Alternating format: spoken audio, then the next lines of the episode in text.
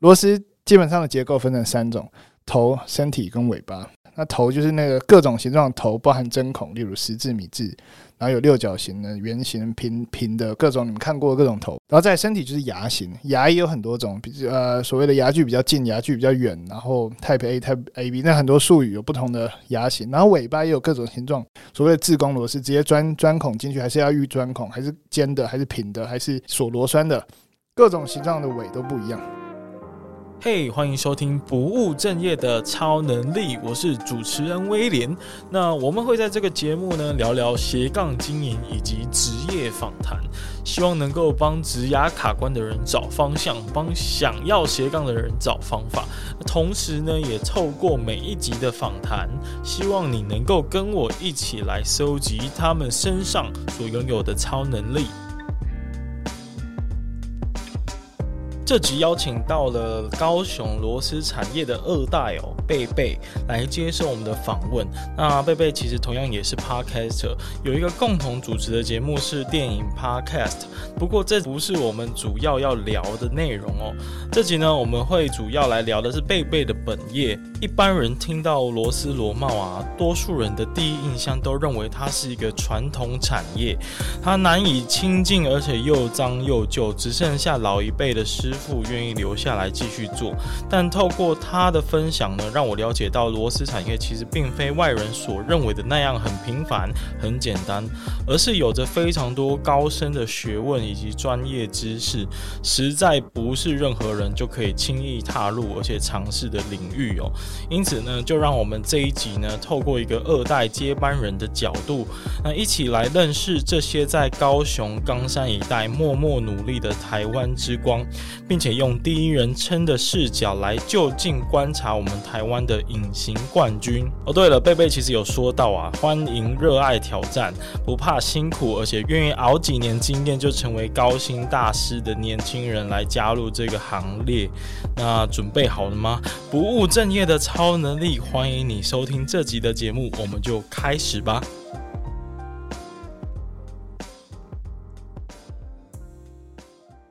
嗯，而甚至原料的采购，我们要很清楚知道现在原料的波动是在哪里。我们在报价的时候，你这个东西的制造大概要三个月、六个月，甚至像现在可能要到一年。那现在买的原料，或者说现甚至现在的汇率，跟你最后出货收款的汇率，到时候的原料价钱会一样吗？一定不一样。你必须先预判到那个地方，你才能报价，不然你就是赔钱的。听起来很像是我以前的工作，然后有很多人在做的事情，但是这件事情在螺丝业反而好像都是同一个团队或同一个人在做的。那我们先介绍到这里，那我们先正式进行我们的节目的开场。大家欢迎大家回到不务正业的超能力，我是主持人威廉。那今天特别介绍，其实他本人呢也是一位 podcaster，他叫贝贝。但是呃，今天贝贝会用他不同的身份来跟我们介绍他在做的事情。那算是一个非常在我们节目很少见的一个 一个产业形态跟工作的类型哦，是螺丝业。大家大往往就是对螺丝业会有一种比较刻板的印象，觉得是一个比较低技术，然后传产，然后呃可能是比较环境上没有像高科技业这么光鲜亮丽的环境。那希望我们今天可以听到一些不一样的东西。那我们就来欢迎我们今天来宾贝贝。嘿，大家好。哦，我我我我有一个 podcast，对。就做 podcast，我的 podcast 叫做电影 podcast，其实是一个专门讲电影的的一个 podcast 频道。但是我今天的身份是以我的我的本业啦，来 来出席威廉的这个节目这样子。你要不要介绍一下你们公司以及刚刚所谓的你们公司在做什么事情？好，就基本上其实我们在广义上来说，我们是做螺丝出口贸易。嗯，但是因为这几个字很难。定义我们所有的工作，所以我通常也不会这样介绍。基本上我们就是螺丝扣件业。嗯，那呃，一般人听到贸易，可能就会想到你是做买卖，就是左手买进右手卖出，客人跟你下单，你去找厂商，然后就卖掉。但基本上螺丝完全行不通，这一套逻辑是在这个产业是做不到的。怎么说呢？例如国外好了，一个客人大进口商，他不可能只买一种东西嘛，他他一定是买可能上百种，形形色色。不同大小、尺寸、材料的螺丝，然后就问你说：“哎、欸，就是我要买这些东西，报价给我。”好了，接下来问题来了：这些东西谁做？谁可以做？然后要要怎么报价给他？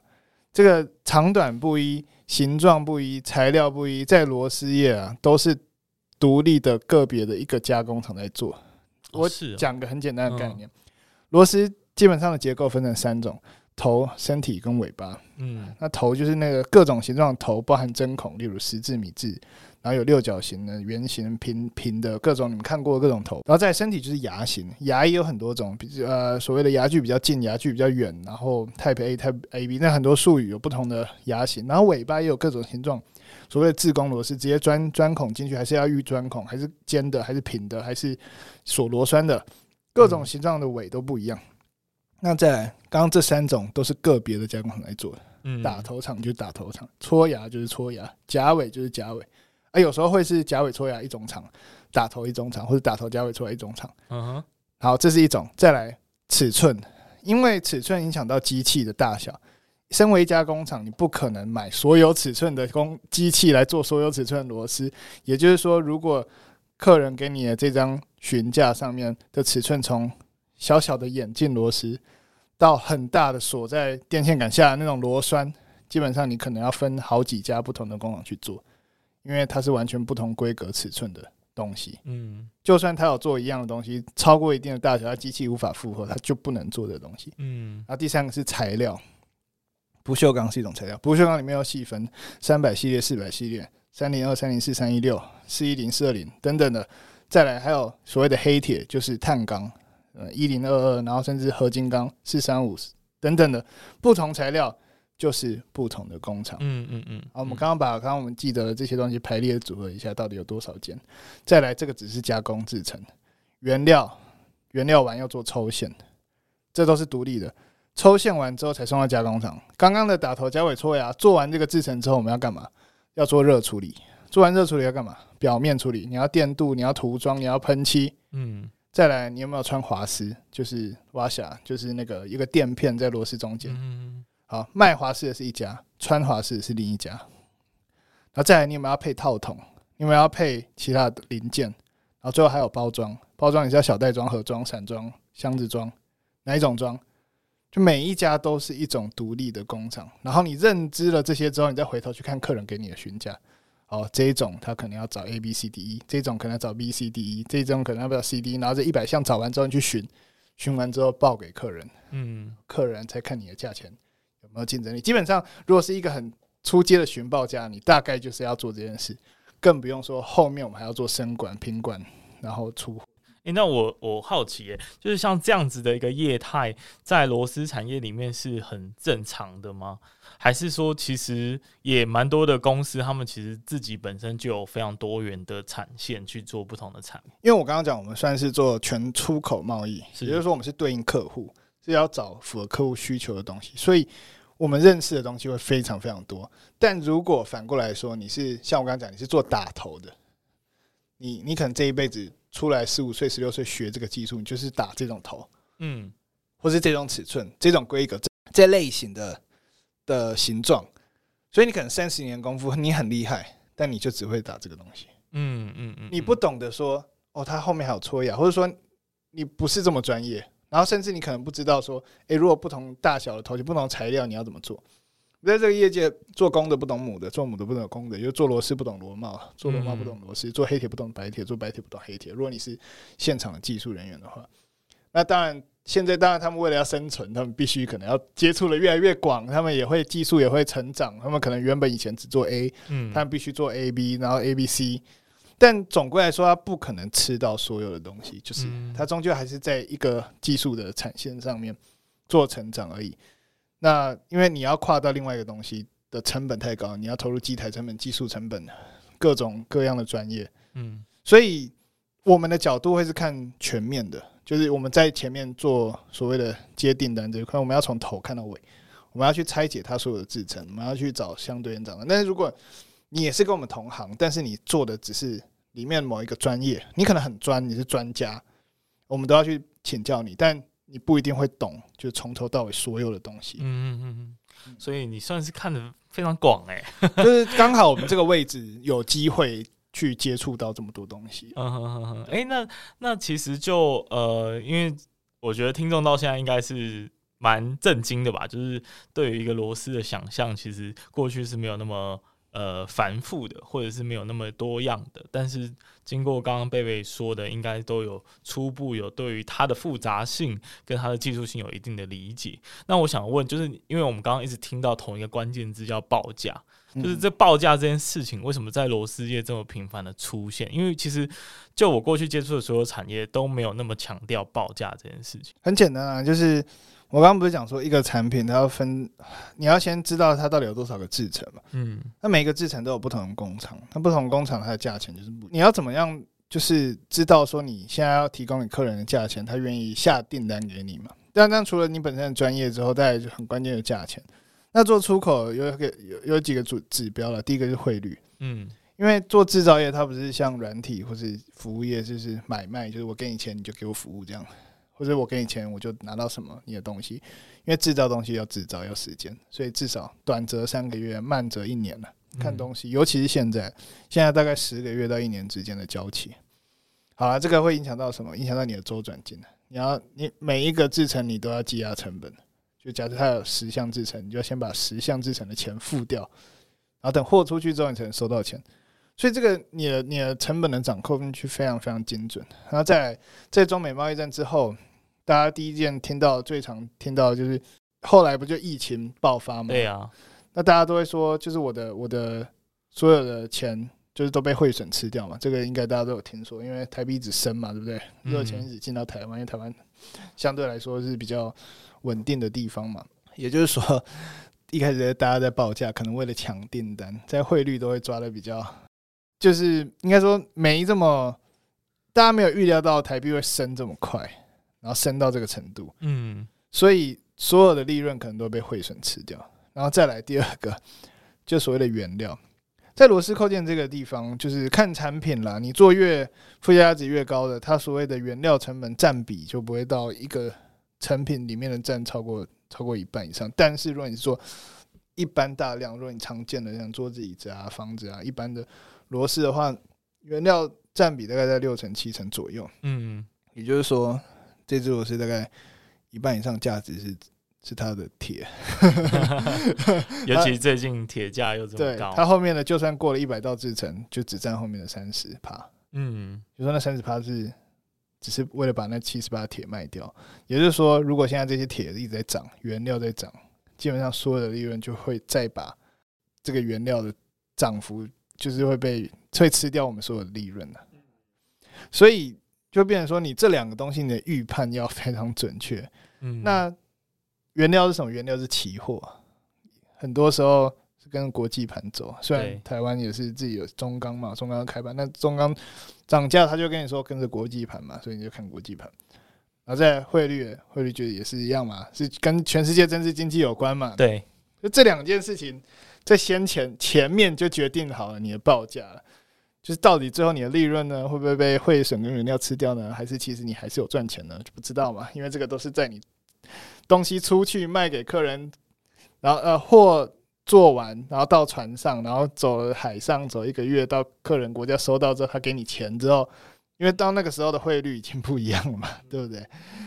对啊，所以这个是为什么我我会强调这个报价很重要，是因为它的它的复杂性在这里。嗯嗯，但是同时你们又要兼顾在价格上的竞争力，这听起来是一个非常困难的事情诶。没错，这是非常困难的事情，而且有很多不可抗力的因素，那你们要怎么去？判断或者是怎么去做到越经济真实的可能的预测？我跟你讲，我在这边讲都只能代表我自己个人啊，我不不敢代表整个产业或者是大家，就是因为每每一家公司它的运作模式都不太一样了。那我觉得像现在这个现况，大家应该都有感受到了，就是说，就是呃，这个原料一直涨啊，然后就是汇率一直升啊，然后成本越来越高啊，那。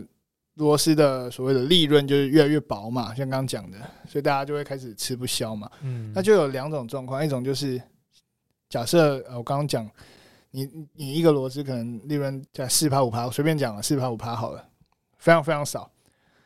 你那你只能靠什么？你只能以量取胜嘛。你卖的越多，那你那个四趴五趴就会放大嘛。嗯，对。但但同时就是你代表你资金雄厚嘛，就是你可以买大量的原料嘛，你可以。让这些所谓制成的积压成本就是可以放着嘛，一直放在各个制成都可以放钱的，所以所以你最终卖出去，你可以靠以量去换到比较大的利润。但那个只是少数公司可以做到这样，就是你你真的够大，超级大，然后你有很多钱，嗯，OK 没问题。但其他的中小公司呢，怎么办？你不可能靠这招啊。所以我相信大家也有着一直在思考这个问题，就是我要怎么让我的产品更有竞争力嘛？它的附加价值到底在哪里嘛？它不是只是单纯的，就是就是那个四五趴利润嘛？就是不然不然的话，我就干脆做期货买卖，所谓的原料买卖就好了。我期货买卖赚的，跟你讲。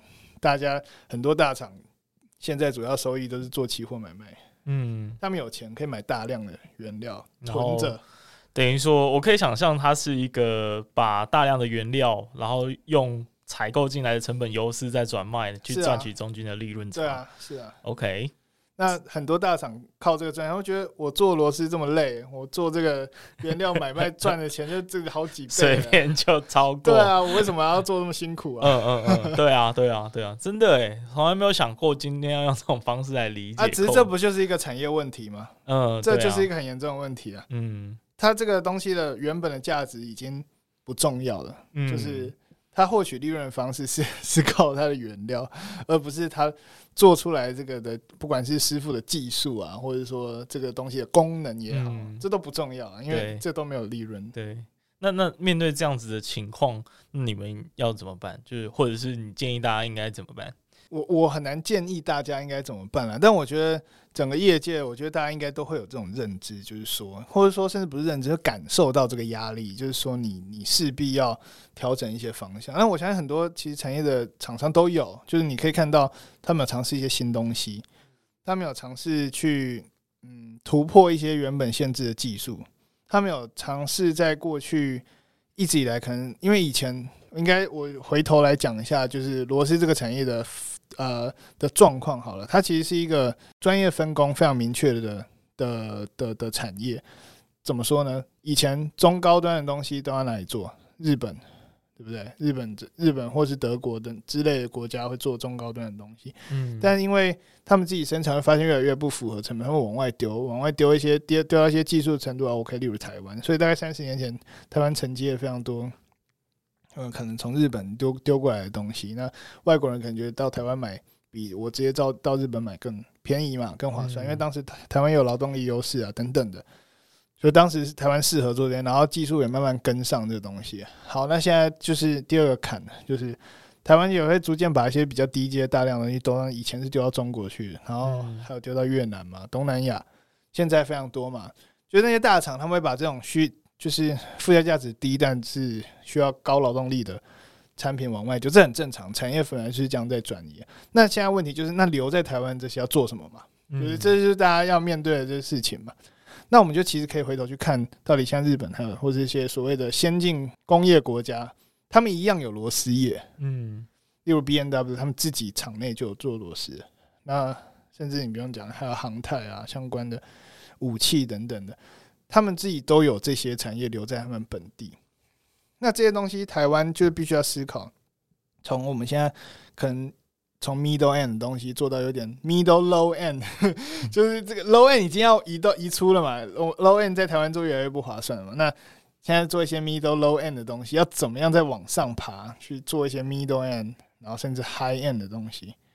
那这个各我觉得大家各凭本事啊，因为这件事不容易，就。大家都知道要转要怎么转，这个这是一个困境嘛，就是大家不知道怎么转嘛。那我我也不好说，就是我觉得怎么转，因为这个每每家公司它有自己的策略，就是我不能代表大家了。但我知道说这个是，甚至现在五年、十年未来整个甚至说高雄螺丝产业要面对的问题。嗯，跟你讲。哎、欸，不好意思，我这样子 跟你讲哦，就是我刚进这一行的时候，我在工厂工作嘛，我我真的是觉得那个环境真的让我觉得一直摇头，里面的水准很差，里面的环境管理很差。嗯、那其实这是普遍现象，因为以前这样做就会赚钱嘛，为什么要改？嗯、我做三十年就赚钱，为什么我为为什么要把这打扫干净？为什么要找什么比较高，就是素质比较高的人？不用嘛，因为反正我这样做就赚钱。但现在不一样了。你现在面对的，例如客人，他越来越要求你的你的所有的条件他就是要买品质好的东西。他现在不只要价格低，他品质也要好。那你为了因应这些客户的要求，你也要做出改变嘛？你总不能来说我就是这样做，那你东西就卖不出去嘛？就我刚进来的时候，其实觉得这个这个环境跟素人的素质真的很差。那但是你做久了，你逐步发现，哦，其实有一些人真的就是很厉害老师傅，他其实头脑也非常好，他知道要这些不行，那些不行，或者说他们甚至有些本来就自我要求很高，例如他在工厂管理非常有条有理、有条不紊，然后啊清洁什么都做得非常好，然后对于要求都非常。就是用最高标准，有点像就想象日本职人那种精神。嗯，只是在这个业界，因为过去太好赚了，三十年了，三十年三十年前，就是大家太好赚，所以很多人其实就觉得我这样就好了，我为什么要那样？就是你最常听到就这样，阿内的赫啊，那为什么我要以这种要求？对啊，然后为什么公差差一点点就好了？为什么我一定要进到你的公差里面？这个有差吗？可以用就好了。你最常听到的都是都会是这些话。嗯，但这个就是问题嘛。就是你现在的观念不能这样，你你要做品管，你要做 ISO，你要做欧洲什么 ETA 认证、CE 认证等等的，那你为了把这些东西卖到这些国家里面，你都要符合它的规范嘛。所以说，呃，你势必整个里面这些这些你配合所谓的卫星产业链的这些厂商，他必须跟着提升。如果他不提升，那你觉得为什么你你跟其他人不一样？就是那你看到那些环境比较差，或者是人？人的那些素质的表现，就是究竟是多差？然后为什么你跟大家不一样？我也不敢说我跟大家不一样啊。你你觉得不是很对，就是这样。我刚进入行，大概有点像是外行人嘛，对不对？嗯。然后我当然会带着自己的标准在看这些事情嘛。那第二方面是因为我们直接接触客户嘛，我们知道客户到底他挑剔什么，他想要什么嘛。嗯。因为我们最终跟你下订单的是客户嘛，对不对？那那他有很多很多的要求啊，比如说，比如说他一定要按照什么图面规范，比如说他的品管检测一定要符合什么什么几项通过，然后他要他要附什么什么报告等等的。那第二个就是说，我自己在做的时候，你就会发现这样做不对。呃，我身为一个就是这菜鸟。然后去到工厂里面，跟着这些老师傅学习，他们当然有一定的出路。然后你你要跟他们学，其实他们很多经验，但困难就是把这些经验变成数据，或者说甚至传承下来。因为他们很多的的这些嗯所谓的技术，他们有时候不想要跟你说了，他们会觉得这是他们吃饭的东西。但你要同时会在现在很听到很容易一句话就是。那、啊、就缺人啊，对不对？那、这件这两件事不就不就很矛盾？就是不不好好的把这些技术传承下来，然后你又很缺人嘛，对不对？嗯、然后再来就是 他们以前这样做都可以接受，为什么现在我要改？就是我觉得这很明白问题嘛。对，我以前就是这样做，OK，大家都 OK，东西都可以卖，卖得出去。啊，为什么现在你现在要求越来越多啊？你又没有给我比较多钱之类的，他们的心心中就会有这些这些想法油然而生。嗯那也不怪他们，是因为毕竟过去以来，他们三十几年，他们是这样做。但是我只是说，因为你现在时代推动了你，市场推动了你，你必须跟着做改变了。嗯，就是不改变的这些厂商，他就是继续做这些 low end 的东西。那最后做到最后，你可能在台湾生产就不合成本，你要么就移出去，移不出去就很多老工厂他们说他们也之后也没有人了，所以可能就收掉，因为就。一直以来，可能他从学徒一直做到师傅，做到老板，就这几这好几十年来，然后就这样做，他也不太可能就是所谓的升级了。嗯，那所以就是这样说。当然也有很多厂商，他们是愿意跟着就是这个时代继续前进嘛。要引入一些比较新的观念，这是一点。然后第二点，我觉得可能是心态。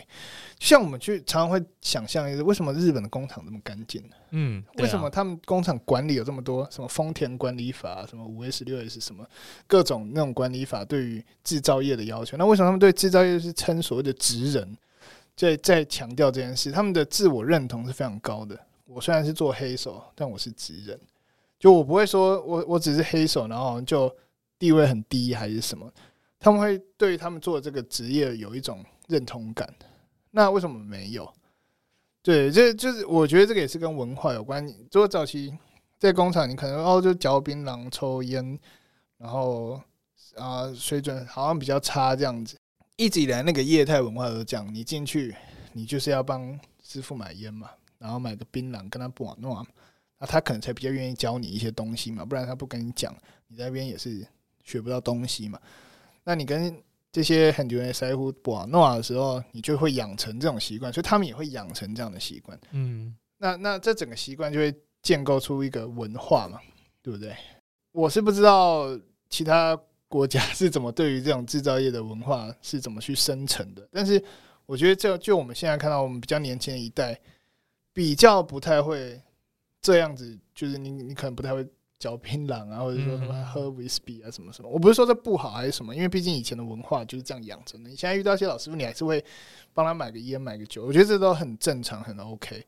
但是我觉得问题是，是你对待这个环境事情的所有的心态，你工具有没有放放好、收好？你的机器有没有擦干净？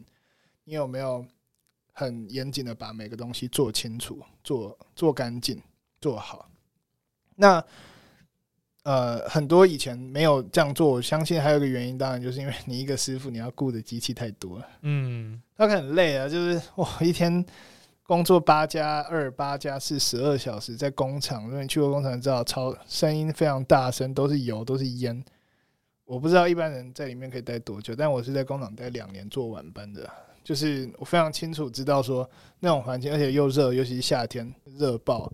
它不像 CNC 或是呃中部一些比较先进加工制造业，它可以在精密加工，精密加工，还可以在冷气房里面，或者说它的东西，你的职称所谓工程师没有没有，这种就是传统加工，就是所谓的就是一般的一般的制造业这样子，所以它环境本身条件很差，你又没有维持，就我们有看到很多工厂有蛮进步的，它在整个环境的维持、保养、机器的保养都做得非常好，我真的是觉得就是指标。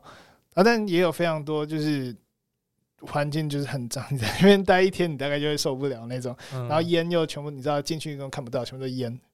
你他连抽风系统可能都坏掉，要破一个洞，也没也没去修。那那你觉得一来是这样，年轻人会进去吗？可能也不会嘛。但里面的师傅会多。多重视，多重视他现在做的事情。你环境就这样乱七八糟，你自己师傅会重视吗？也不会嘛。所以我觉得这个层层环环相扣了。那听起来是一个非常大的对。那对老板而言，那就我赚这个，刚刚我讲的，你没多少利润的东西，我还要花钱就是修修这些有的没的，然后维持赚多出来。就对啊，我要花多少钱呢？就是所以这是整个环环相扣。嗯，其实老实说，这个类似的议题啊，就是我我我新新的工作也有接触到一点，然后。呃，对比就是欧洲国家或者是日本，确实他们在对于他们工匠的这种精神和要求是非常的重要重视的。然后，呃，你刚刚讲那句话，我也有在业界听过，就是说，哎，为什么要要求这么这么这么仔细？为什么公差要这么低？以前根本就不用这样，那为什么现在规范变得这么严谨？其实，在跟国外的合作上，其实也蛮常遇听到这样的问题的。所以，其实。感觉台湾的传产还是有一种整体文化上，或者是还需要再精进吗？或者是还要再调整的地方？那呃，换句话说，我们可以理解说，为什么会不会很多产业的？因为其实我们在在做的时候也会好奇说，很会不会很多的业者，或者像你这样，或者是不管是在工厂的工工人也好，会不会很抗拒？就是大家给他这种期待跟要求啊？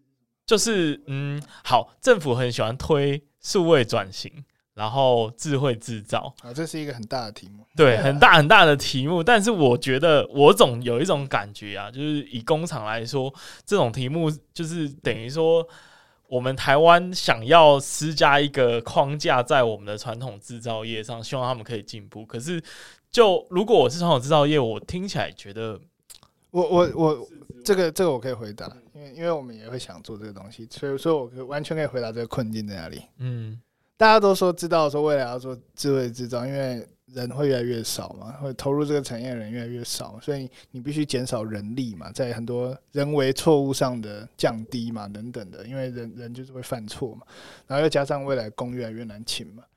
好啊，那所以大家都说要推智慧制造，然后我其实我就跟。做机器人设备上谈过的问题，我说你们机器明明很多地方可以再改进修正，为什么为什么不想这样做？然后他们说有，我们其实有很多新型的机台，什么一来是师傅不喜欢这种机器，因为因为他现在技术就很好了，他不需要用到这么好的东西，然后再来就是回到我一开始前面讲的，我做这个螺丝赚不到多少钱，我为什么要花个他好几百万、好几千万换一个这么高级的机器，然后结果呢，做也是做那个四趴五趴的利润的东西嘛？这个完全就很像，就是好好像是我我买了一台法拉利，但是我其实可能需要越野车，就完全搭不上。就是对对他们而言，他们现在做的这些东西。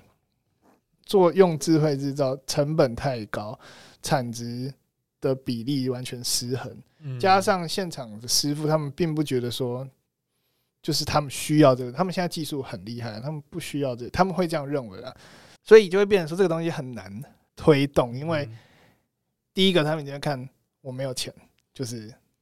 我做的东西赚就是赚，就是我刚刚讲，我连修那个工厂里面的一些管线都没钱了，我连让工厂环境适合做的，就是舒服一点都很难的。你觉得还会要动到智慧制造？甚至他们连机器保养很多都是硬硬撑硬用的。反正我东西只要做得出来，我师傅技术很好，就那个机器有时候很多地方都是师傅自己年一年修一修的。嗯，我只要做得出那东西可以卖就好了。为什么？我花这么多钱在这个上面，对我到底帮助是什么？他们看不到，就是我看不到，我花了这么多钱投入之后，我得到什么？所以通常推这种东西哦，往往不会第一个接受的，绝对不会是大大部分产业的这些这些工厂，可能都会是某个上市柜的大头了，就是这个业界例如很很要嘛，就是在在我们业界算非常有名的一间公司，它有很多钱可以来对，而且它技术突破。或者说它的品相很多元，或者说它的它是卖那些什么风电螺丝还是什么，那个一只都好几万块，那不是说我们这一桶螺丝几几块钱这种，可以相比。那他们去投入，那当然合理啊，因为他们有用到，他们的附加价值够嘛。那只是这说回来也是一个问题是，那难道这些现在这些产业的厂商用不到吗？就是这是一个问号。那。我觉得这个问题就会发生在当你开始逐渐找不到人，就是现代的时候。现在很多厂它有机台，它做不下去，没人，就是没人啊。我一个老师傅四五十岁，我要雇个什么上百台机器嘛？怎么可能？没人嘛，对不对？那我在工厂现在就做几个决定，我要不要做下去？那还是我卖掉，看谁要接手嘛，对不对？那这些公司会越来越多，然后越来越多公司遇到这个问题。就是不得不去面对说，在螺丝扣件有没有走向智慧制造的可能？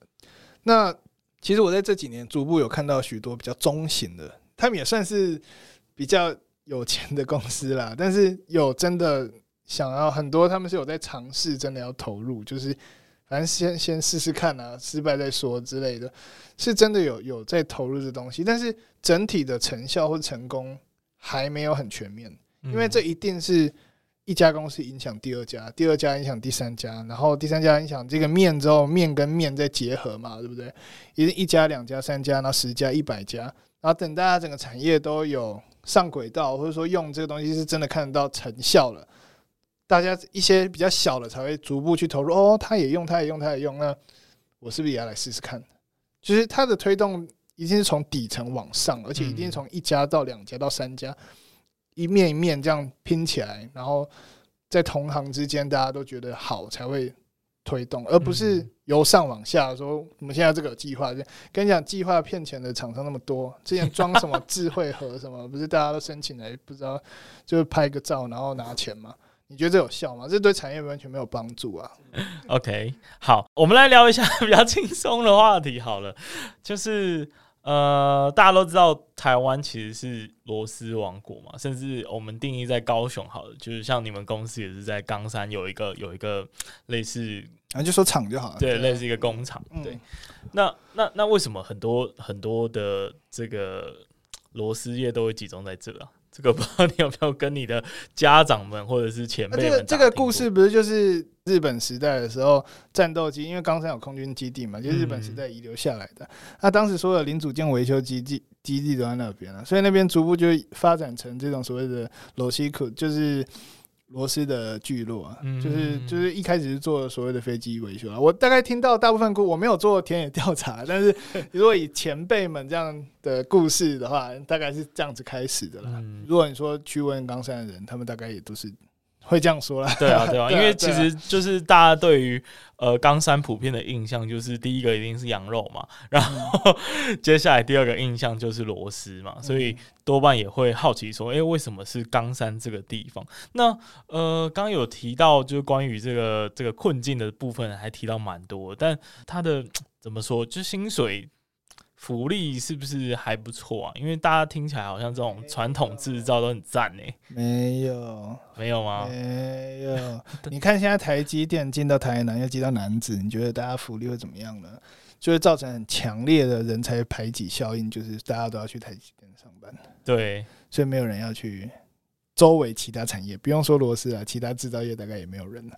嗯、我宁愿到台积电扫厕所领。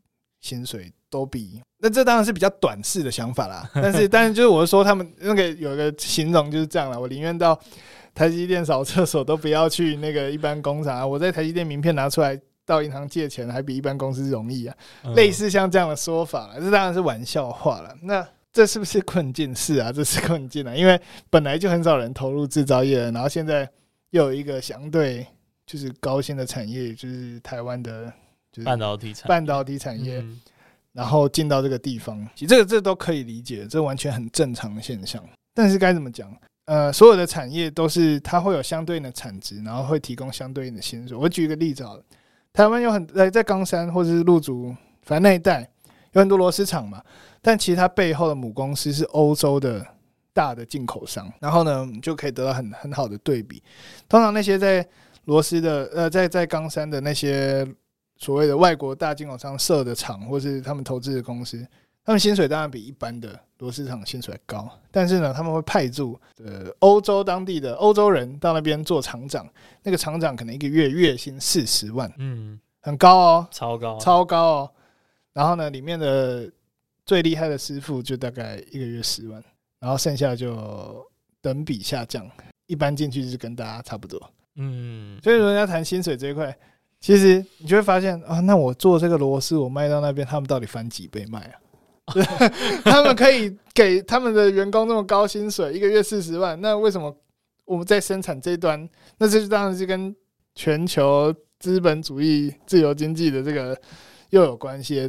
主导价钱、价格定位永永远是最后的通路商啦，除非你自己做品牌，但是品牌的成本又很高嘛。话说，你们的客户应该就是你自己在接触，应该都是以国外的客户为主。对，全部都是国外的客户。OK，那所以他们都算是台湾有点享负盛名嘛，就是大家都知道，哎、欸，买螺丝要找台湾这样。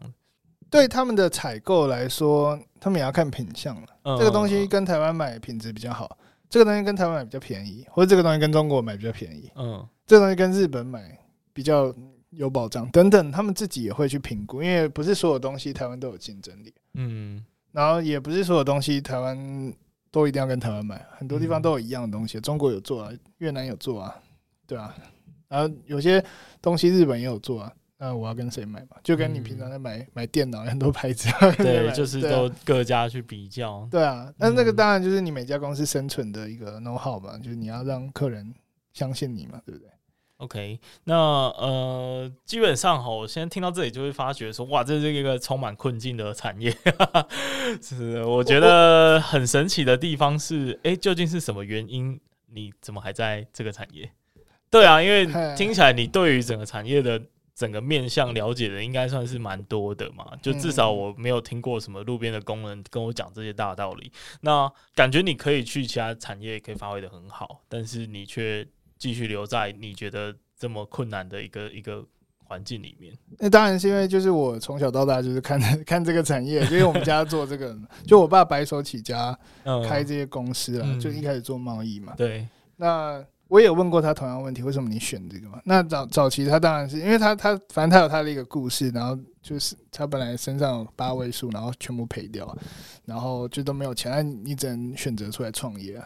可能结婚之后不想要领死薪水等等吧，反正他觉得他想试试看。那因为他当当时有在高雄啊，大家就有说，哎，在高雄这个东西生，也是也是就大家一样的听说这个东西好像还不错这样子嘛。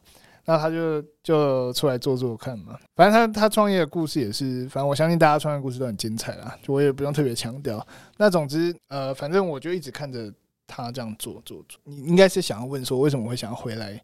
对啊，是他邀请你，还是我们先聊聊？就是你小时候看他在做这个产业，你心里面是在想什么？我就问他说，为什么要卖螺丝，不卖其他，例如艺术品啊，还是什么商品啊？因为我们通常对消费性电子或者是说对实体商品比较有兴趣嘛，对不对？卖脚踏车啊，卖麦克风啊，应该都比卖螺丝还 fancy 吧，对不对？那个东西你看得到，而且。例如你卖可能艺术品，还可以跟国外那什么艺术家，你知道，就感觉很很酷。然后，然后还是卖酒啊，卖什么，感觉都比较，就是你想象得到那是什么。但你卖螺丝，知道是什么？就是你你很对这个东西很陌生。然后你就看这个，这到底是谁在买？为什么每年会有这么多几万吨的的螺丝在边卖啊？而且永远卖不完，到底是怎样啊？那有一本书叫什么？地球是什么螺丝组成的嘛？就是所有东西都要用螺丝，从天上飞的、地上爬的，不是地上爬的，地上开的、水上走的，像船啊，然后建筑物啊、高铁、高速公路、房子，所有东西都要用螺丝嘛。家具、电脑，对不对？你的麦克风、耳机上面都有螺丝嘛，所以全部的东西都要用到螺丝嘛。所以基本上螺丝是一个不可或缺的。产品，所以他我相信当时他是抱着这样的心态一直做，那我就一直问他说，到底为什么做这个？那你应该有得到一个相对比较固定的答案吧？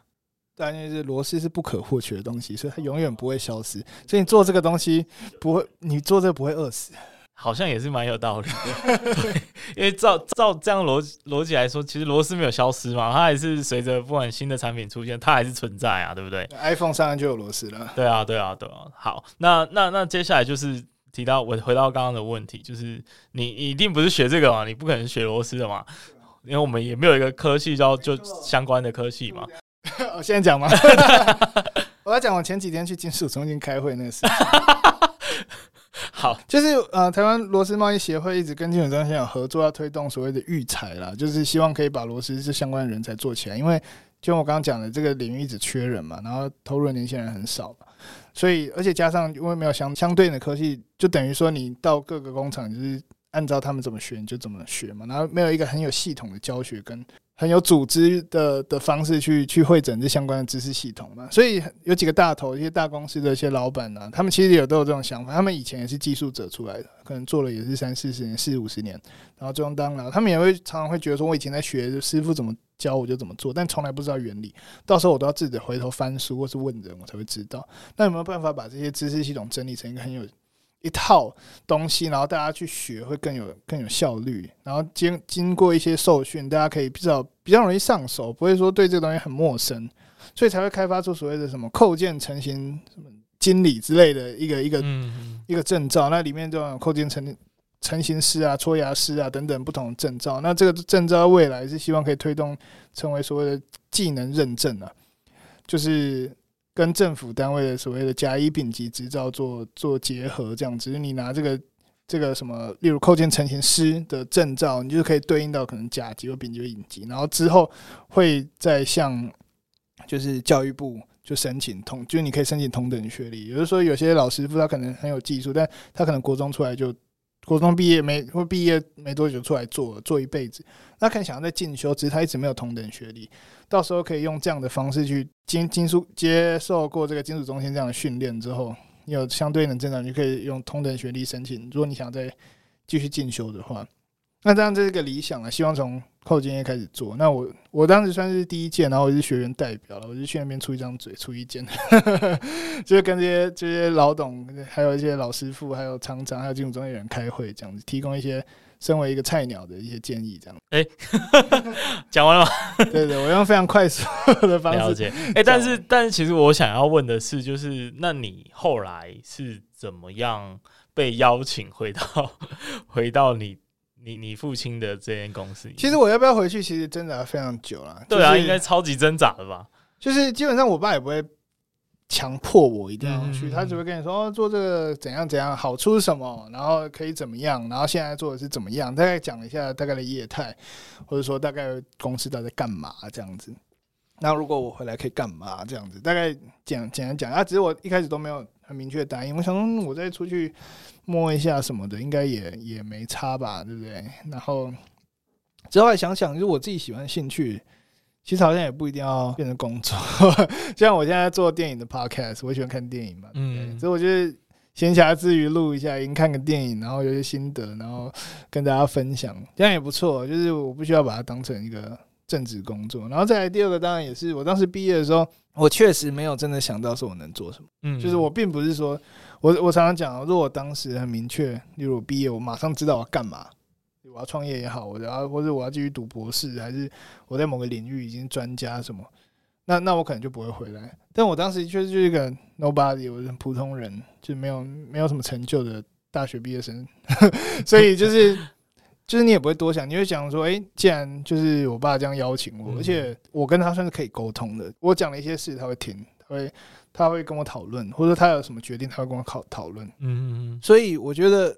这样的的沟通方式我是可以接受，而不是说有些就是强迫你一定要回来啊，或者什么，我跟是上一代没办法沟通啊，这样子我可能就会却步。但是我我觉得他是可以沟通讨论的，然后他也给我蛮多空间的，我会觉得说，哎，至少我在这个地方工作，而且加上我一一路以来看他这样一个人做，总会觉得说，哎，我应该也要做些什么吧，就是希望可以越做越好嘛，总会有这样的期待嘛，而不是说我。加入之后变烂，这样 这公司越来越烂。那不是，而是希望我加入是如虎添翼，而不是说变拖油瓶嘛。嗯，就有一些期许的，这样这样的心态下加入这样。那既然刚刚已经就是聊到，就是说你小时候看父亲的这个印象，然后以及你后来算是有点没有选择的情况下，所以就顺其自然加入这一个产业，就加入父亲的公司。应应该是这样讲啦，嗯、就是说。我会希望我做的所有决定都是对自己负责了，嗯，所以我还是会说这是自己的选择，就是说我自己做了这个决定，所以我我进到这个产业，所以成败就是自己要担了，就是不能自己说那种后悔什么之类的。对啊，对啊，对啊。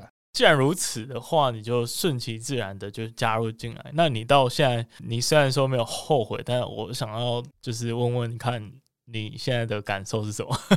我现在感受其实反而比刚进来还好啊！真的啊？对，就是我刚进来，我不是说我看到很多很产业面啊，对不好的部分嘛。嗯，但是你做越来越久，你当然对这个产业越来越深的认识嘛。然后你也会发现很多人在进步，你会发现你有很多机会跟出力的地方，可以让这个产业更好。或者说讲广一点，让产业更好；讲讲小一点，就是让自己公司越来越好嘛。因为你必须在这个市场上生存嘛。嗯，所以我觉得就是你可以看到公司在进步。然后虽然我们小小小小小公司啊，就是就是因为毕竟我们小就独资公司，我们没有股东，或是所以一直以来就是小小的经营这样子。但你会发现，你的公司不输其他人，不管是你的专业知识，或是。呃呃，很多的很多的，就是决策等等的，其实你会发现你不输其他人。那当你发现你在这个产业你不输其他人的时候，你就会有一些成就感，就是哦，原来我这这些这些努力都是有帮助的。你也会更踏实，会觉得说，哎，代表我越来越专业，我有进步，就自己有进步，那公司也有成长，那产业你也会看到有人在进步，就是大家越来越好的，大家越来越好的感觉。你不要去看那个不好的，因为那不好的终究会被市场淘汰。终究会淘汰，就像一个公司，如果有一些跟不上程度的人，或者怎样，他或者他他终究会做不下去，他会离开公司，没办法适应。那我觉得本来就是这样嘛，就是会越来越适应，越来越可以合作的人，或是就是会一起做下去，然后越越来越好，往往好的方向前进嘛。对，所以我觉得你会看到好的那一面。反而不会一直着重在这些所谓的不好的。那你觉得你的所谓的专业的成长，或者是成就感的那个来源，是表现在哪一些地方？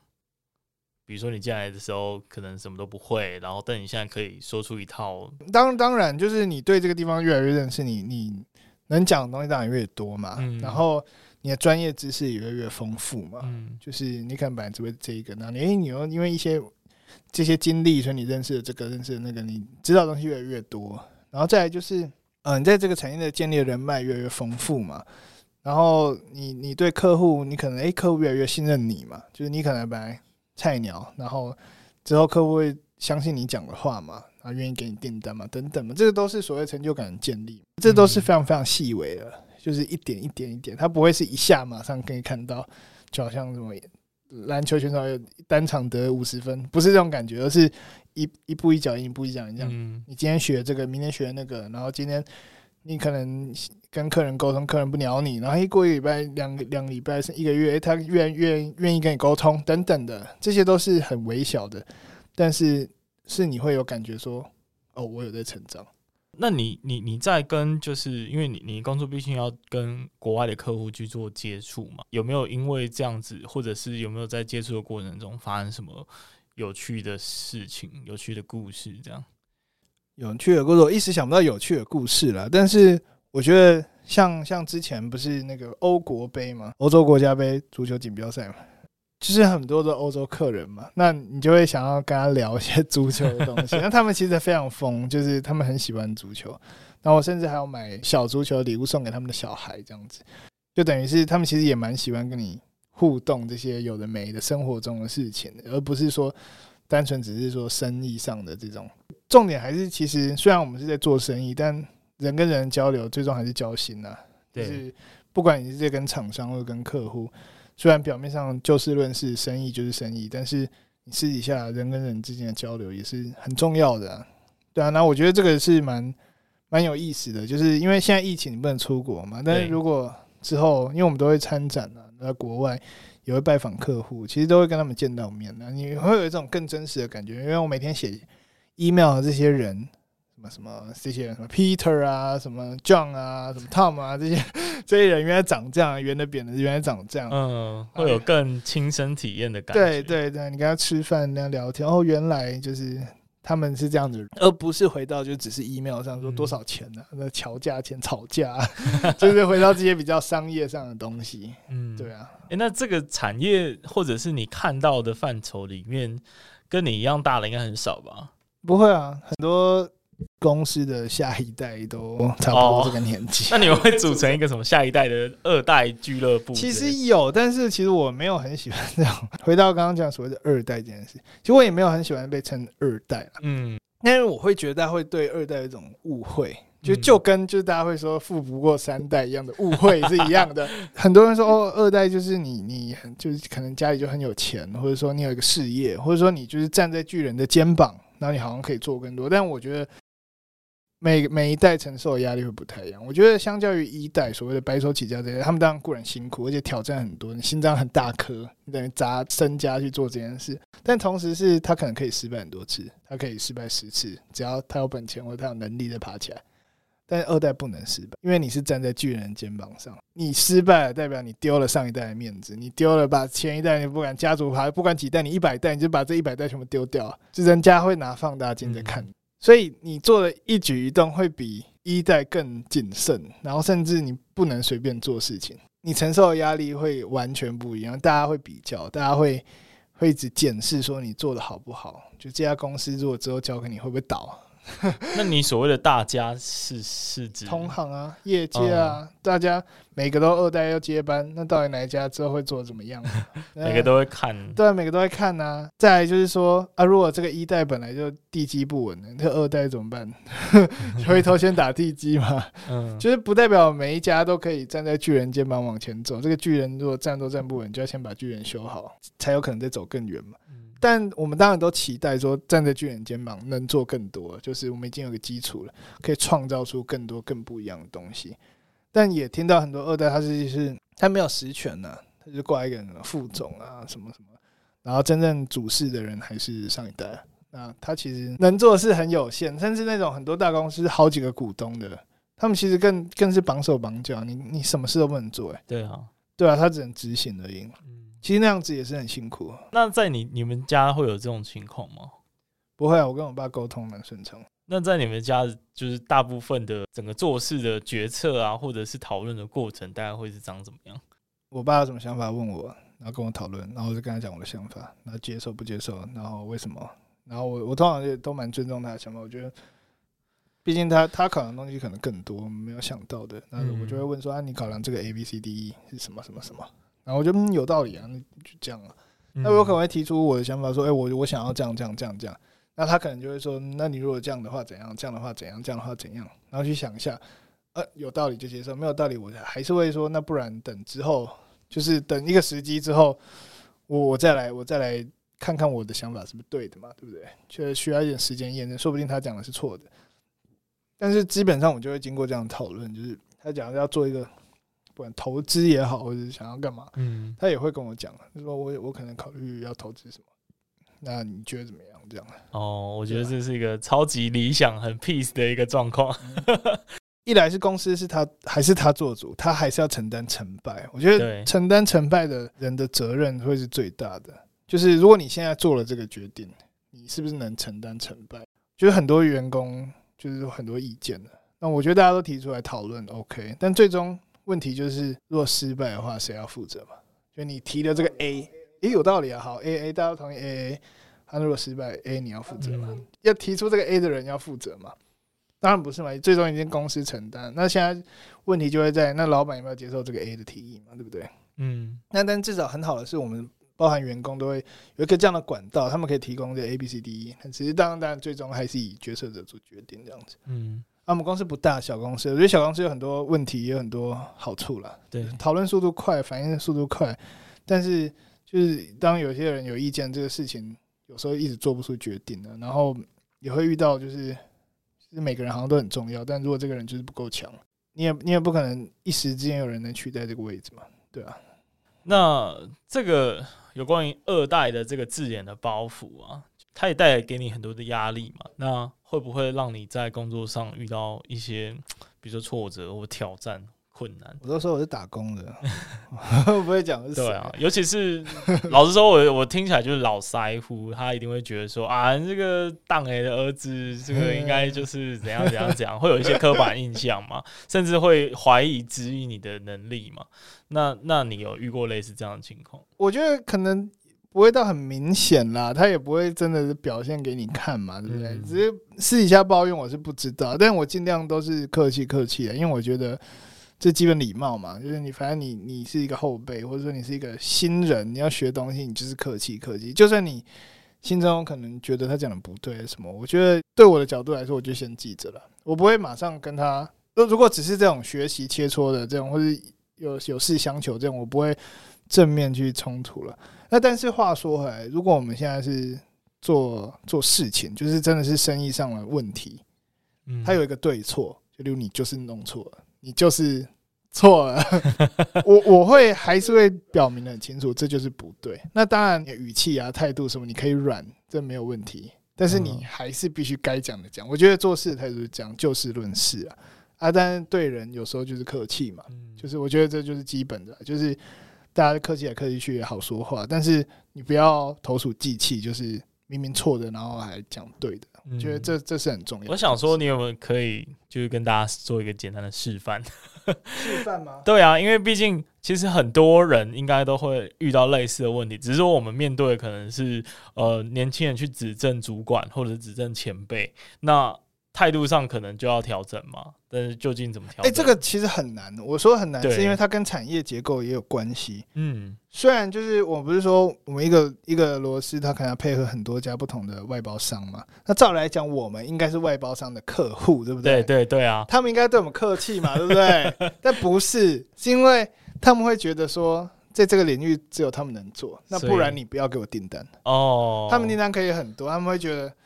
就尤其现在这个时机，他们订单很多，每每一关都大家都很忙很塞。那你知道工厂大家忙就有火气，对。那如果要发生什么问题，有时候真的第一个先让他降温降火气，因为你通常他们心中有时候有心态是你坐办公室的来指使我在做现场的，你那里吹冷气，我每天热的就热死了，还帮你帮你做这些东西，那你现在还要指使我，我心中已经没送，这可以理解。所以我觉得有火气的时候先。降火气，我觉得这第一步啦。因为尤其是你对应工厂的时候，嗯、不要让他们有情绪上的波动，因为他们真的很忙很累，那个环境真的很差。嗯，他们心中都觉得你坐办公室吹冷气，就会有这种心态啦。所以第一步不一定是这样，但是因为像我刚刚讲的，照来讲，我们应该是他的客户，他要服务我们才对。他们要把东西，他们照来讲把东西做好是应该的，只是因为很多原因呢，就是。现在大家产能都很有限的，人员很有限嘛，然后他们又很忙嘛，然后有时候又只有他们会做嘛，然后又不能给马上给别人，因为东西终究做不出来，一关卡一关嘛，十道工序就是卡十关嘛，你不要因为他然后影响到后面所有制成嘛，对不对？嗯，对。但我们还是必须把事情讲清楚。所以我觉得第一个当然就是刚刚降火气，再来就是他们要能负责的人要出来讲，要跟他们能做决定，例如赔钱的事情，要要谁可以做决定嘛，对不对？然后再来就是一定要就是呃，因为通常不会只有两方啊，也算是三方。这一关，前一关跟这一关 下一关，三方都要出来瞧了。如果如果这个货在某一关出问题的话，那这个责任厘清最好是大家都在，然后能做决定的人出来，然后直接讨论，就针对这事情，这个货坏掉了，我们来看一下到底谁出问题。那到底最后谁要去赔钱？这样子。那如果真的是对方讲有道理，他有讲道理，那还是要跟他表达说，你不能每一关都有道理，然后最终。我要去承担嘛，因为我是业主啊。那大家一定要协调出一个方案去解决这个问题嘛。那所以我觉得这个有很多眉角啦，就是说不同厂商的人的态度不一样，他有的是很有意愿处理的，客很客气的，也有就是不甩你的。那不甩你怎么办？你东西还是要做啊。你只能问他说啊。你别再办供啊，对啊，不然这你不能你不能这样就放了嘛，对不对？那不然怎样？你你要你不想做，你至少要跟我讲哪边可以做嘛，对不对？之类的，就是每一个其实我说这很难的原因，是因为你有时候要硬，有时候要软，有时候要看人，有时候要看厂商。里面同一个厂商，不同的主管的讲话方式又不一样啊。只是重点，大家目标都是把这事做好。你就一句话，我们大家都是希望把这个货出出去。我相信你们也没有，也不会不是说不想把这个货做好嘛。但是现在就是有问题了，那大家一起来想办法解决。就这样，我觉得大家共同目标是一致。嗯，那一定是他们不想要麻烦，不想赔钱嘛，对不对？那他们一定要觉得很累嘛。那那我觉得就顾虑到同理心啦，就顾虑到一下他们的这些情绪了，把它拉出来，把这个方向拉大一点，就是我们大家是为了一起完成这件事情。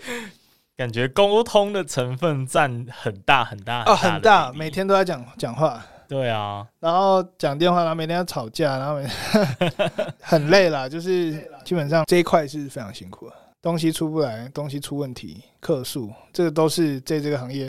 其实能学到最多，但也最难学的一部分。对啊，真的完全没有任何的教科书，甚至他没有。你你你要叫一个超级业务出来讲一个什么叫做沟通的艺术，我觉得都很难，很难，很难，超难。这真的因人而异，而且因因地制宜，因时间有不同的解决方法。对，对对，你所要有时候要很强硬，他们有时候欺善怕恶，他、嗯、啊觉得你硬配合，但有的时候你要很软，你要跟你要跟他拜托，跟他熬，跟他塞奶。他才会听，所以我觉得没有一定，这个没有标准答案，这真的只能靠就是实际的经验累积。对，但是有两个前提啊，第一个是你要你要随机应变，就你在沟通这个一定是随机应变。你现在硬，发现哎、欸、不行，马上软，那软就不能接受，嗯，然后再就是不要投鼠忌器了，就事论事，对就对，错就错，我们大家一起解决，保持这样心态，然后安抚对方情绪了，不要在火上。讨论事情，因为工厂大家都很忙。好，这让我想到以前跟前辈的摩擦。如果早知道，就不要这样子了。好，那我想今天就是在对整个螺丝产业有一些比较初步的认识啊，嗯、然后也知道在里面工作的人他的心情哈，嗯、然后他对于自己的工作的困境跟看法是什么，所以大概做一个认识。那有没有什么？嗯，还想要再补充，但是刚刚没有提到的部分，要提醒大家。补充是，如果大家对这个领域有兴趣，欢迎加入我们公司 招人，招人，招人。有没有啦，因为因为其实招人的部分我，我我其实会讲的蛮清楚的，就是说、嗯、这个领域不好学。像我刚刚讲，专业知识很多，你要爬那个山很高，你可能熬个五年六年，它不像软体业，可能两年就很久了。对，这可能五年六年你才能学到一些皮毛。就像就像我讲的，就是一个公司要派你出去代表公司，不管是出国拜访客户，或者是拜访厂商，嗯、那你就代表公司。那意思是什么？你要有相对应的专业知识，要让客户可以对你信任，他跟你讲这些东西你听得懂，他敢下订单给你，代表他信任你，那代表他信任我们公司。那要怎么样的人才可以训练出这样的人？其实很难，因为他训练时间太长，大部分大概前面三年就挂了，就是你要熬过五年很难了。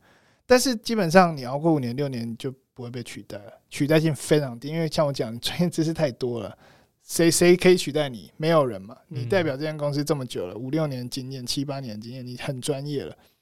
就是你就算在这个领域的其他公司，你还是生龙活虎，因为你就是无人能取代。大部分大概前两三年就就拜拜了，那都都不会到你这个程度。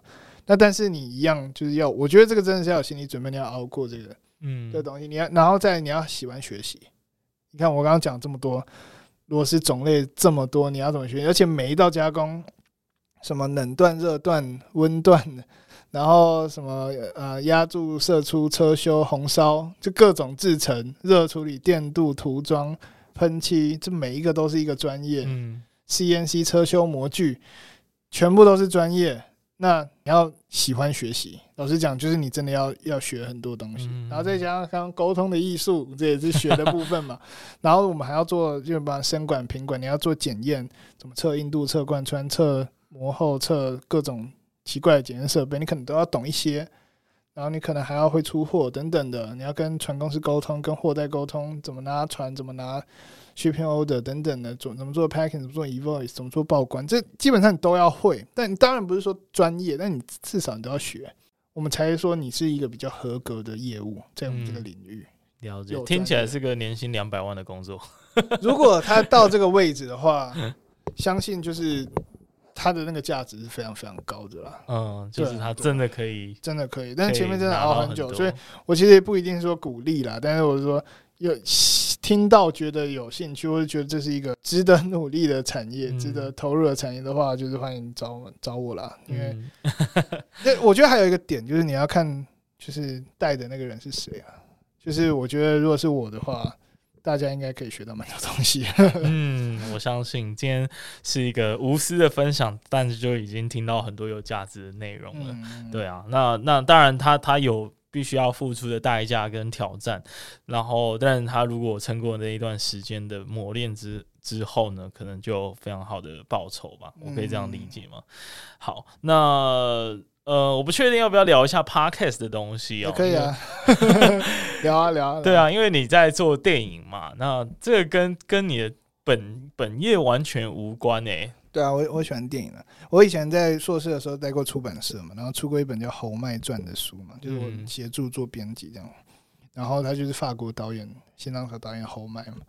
那那算是早期比较我接触法国 电影的一个契机啦。那后续当然有参加一些台北的影展，越来越喜欢看电影。嗯，然后就想说，哎，既然这么喜欢聊电影，我就这么喜欢看电影。我觉得我应该，我就找我一个伙伴，就翻到工作室的 John，他是做动画，我们一起来做 Podcast 吧。那我们就一起来做了一个 Podcast 叫电影 Podcast。我们就是一开始的初衷当然是我们两个闲聊，然后想说介绍一些电影，冷门的电影也好，热门电影也好，然后让大家可以有一个聊电影的一个。环境这样子，然后当然后来就是希望就是找很多不同领域的人一起来，因为不同观点嘛，不同观点可以聊同一部电影，就有不同想法。然后他们有他们的专业，有他们专业去聊这些东西，就会让看一部电影有很更丰富的、不多元的观点这样子。然后就这样一直一直一直一路做，一直一路做。对啊，做到现在。那当然，现在有一阵子比较忙啊，比较少更新。但是，就这件事就是一直持续下去这样子。而且，你最近好像有拿到一个影评的资格，对不对？哦，就入围了，入围就是应该说第一阶段，他那个叫做亚洲电影观察团，是金马就是那边承办的。那每年都会去选。那他主要就是去号召台湾一些大概可能十几二十个人吧，然后去。很集中的去看一些亚洲电影，然后最后你会做出一些评论，那等于是由金马直接就是直属的，然后你最后可以参加金马奖。那每年会招，那我是通过第一关了，然后之后还要面试这样子。他第一关就大概可能一百人，然后取一半，大概五十人，那五十人再砍一半，大概二十人左右，会是最终的。所以每年都竞争非常激烈。当然，大家如果喜欢电影人都一定会想参加，因为它是一个。难得的机会，你可以跟很多不同领域的人交流，然后你可以密集的去看电影，然后真的有一些激荡火花出来。嗯、对于喜欢评论、喜欢看电影的人是我觉得大家都可以去报名这个东西，但真的竞争很激烈了，我都不确定我最终会不会选上。嗯嗯嗯。但是反正就是一个契机。对啊，而且你已经入选了第一关，算是也是一个初步的肯定了嘛。对了，对。对啊，但是只是说，就是其实你刚刚讲说喜欢评论这件事情，我也是蛮蛮听到蛮讶异的，就是嗯，有人会喜欢评论这件事情。我觉得评论应该讲说喜欢分享自己的想法，像我刚刚讲那么多东西，因为我喜欢分享。对 对对。就是同样同行可能不会想要讲这些东西嘛。对，我也觉得是。而且，那那你觉得，就是喜欢电影这件事情，跟变成影评这两件事情，是有什么具体上的差异？我觉得，我以前都会问一个问题：例如你看的书，你看的电影，你看的听的音乐，你有没有产出嘛？嗯、就是这东西进到里面，或许你有一些想法，但它到底有没有实质的，你知道消化之后？输出？那我觉得这个输出很重要。这就是为什么我认为看电影一定要有评论，就是你自己的评论。就是在于说，你是真的思考过，或者说你真的有感受，你把这个感受讲出来。那我觉得这个才是有价值的地方在这嘛。因为每个人大家都在看电影，那如果看完就只有爽，或是或者难看、好看，那重点是为什么啊？就是我喜欢问这个问题啊，就为什么爽？为什么难看？为什么好看？我觉得要要说出一个理由嘛，例如主角很帅。还是什么？就是我总觉得你你可以说好看，可以说难看，但你要有个理由。那我觉得做评论或者说影评，大概重点就在这个，就是你看完这部电影之后，你有一些心得想法，但你怎么有组织系统的把这些东西讲出来，让大家知道哦，原来你为什么觉得它好看，原因是 A B C D 呢？这 A B C D 有没有道理？这样子。那所以我觉得这很重要。我总觉得你的观察力很强。就不管是对于一个作品，或者是对于一些生活时事的观察力，啊，是吗？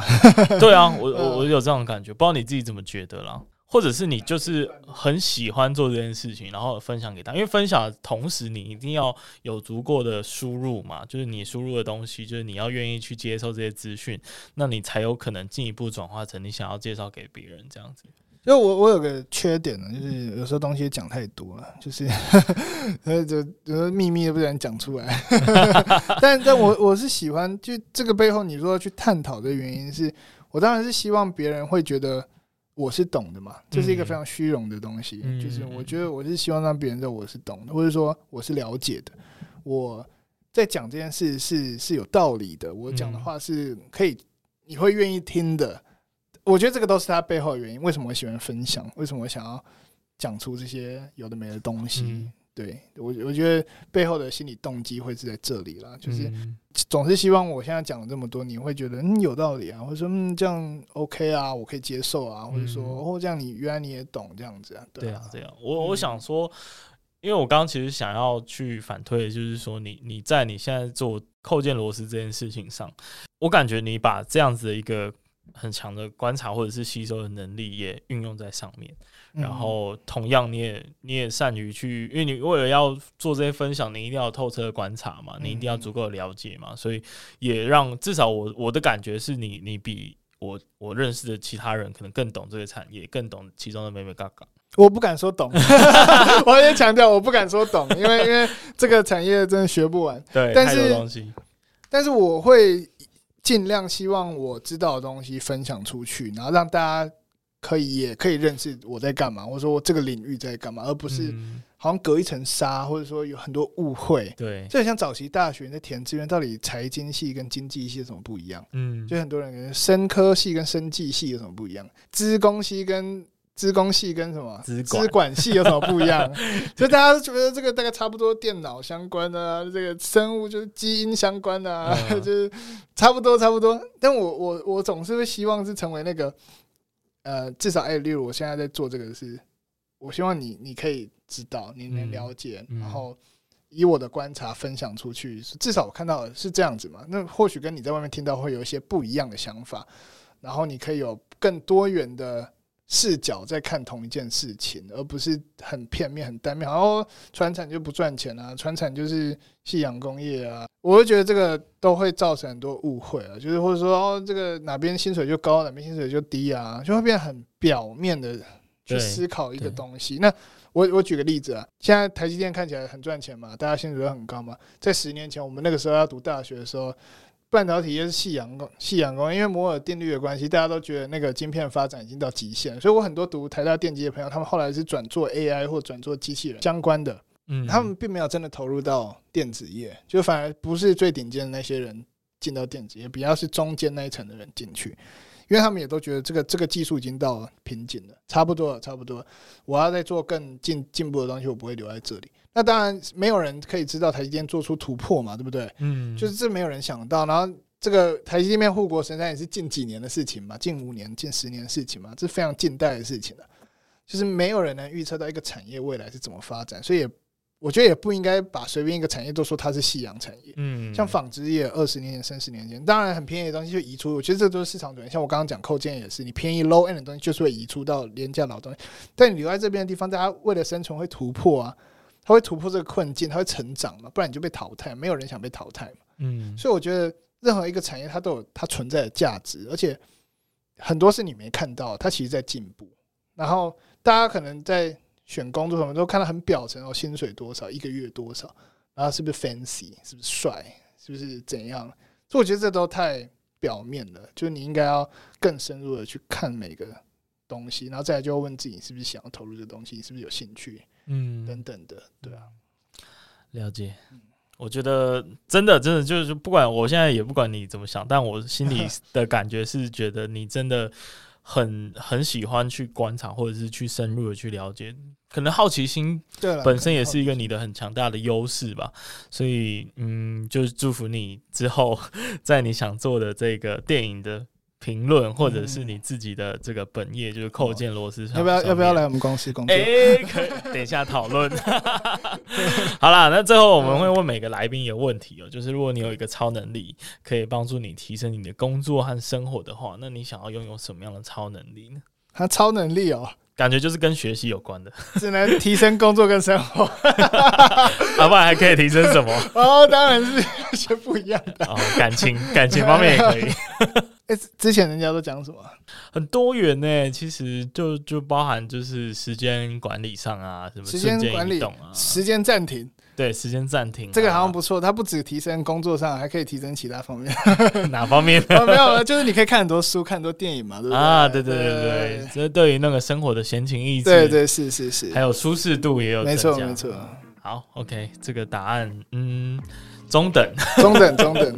对，好，谢谢我们今天谢谢贝贝来跟我们分享那么多，那我们就下周再见喽，拜拜拜拜。感谢你听完这集的节目，那同时呢，也要跟你说一声恭喜，因为不管是刚刚的故事和经验，或者是我们在节目中所分享的方法和原则，相信你一定能够有所收获。所以欢迎你呢，将你的收获用 IG 的现实动态或者是私讯的方式分享给我知道。如果你是第一次听到这个节目，那我们的频道呢，主要会跟各位分享各行各业的职场故事，或者是各种斜杠经营的经验和方法。那如果你也喜欢这个节目的话，因为 Podcast 这个媒体的特性啊，其实是很难传播出去的，所以我唯一的依靠呢，就是靠你的口碑，然后帮我多多的推广和宣传。那更多人听呢，我就有更多的影响力，可以去邀请很多厉害的人继续来上我的节目。那最后最后，记得到各大 Podcast 平台订阅我的节目。那平时呢，我也会不时的在 IG 上更新斜杠经营的这些相关的内容跟生活。那如果有任何的想法和建议，也都可以在 IG 上找我聊聊。那我们就下次再见了，拜拜。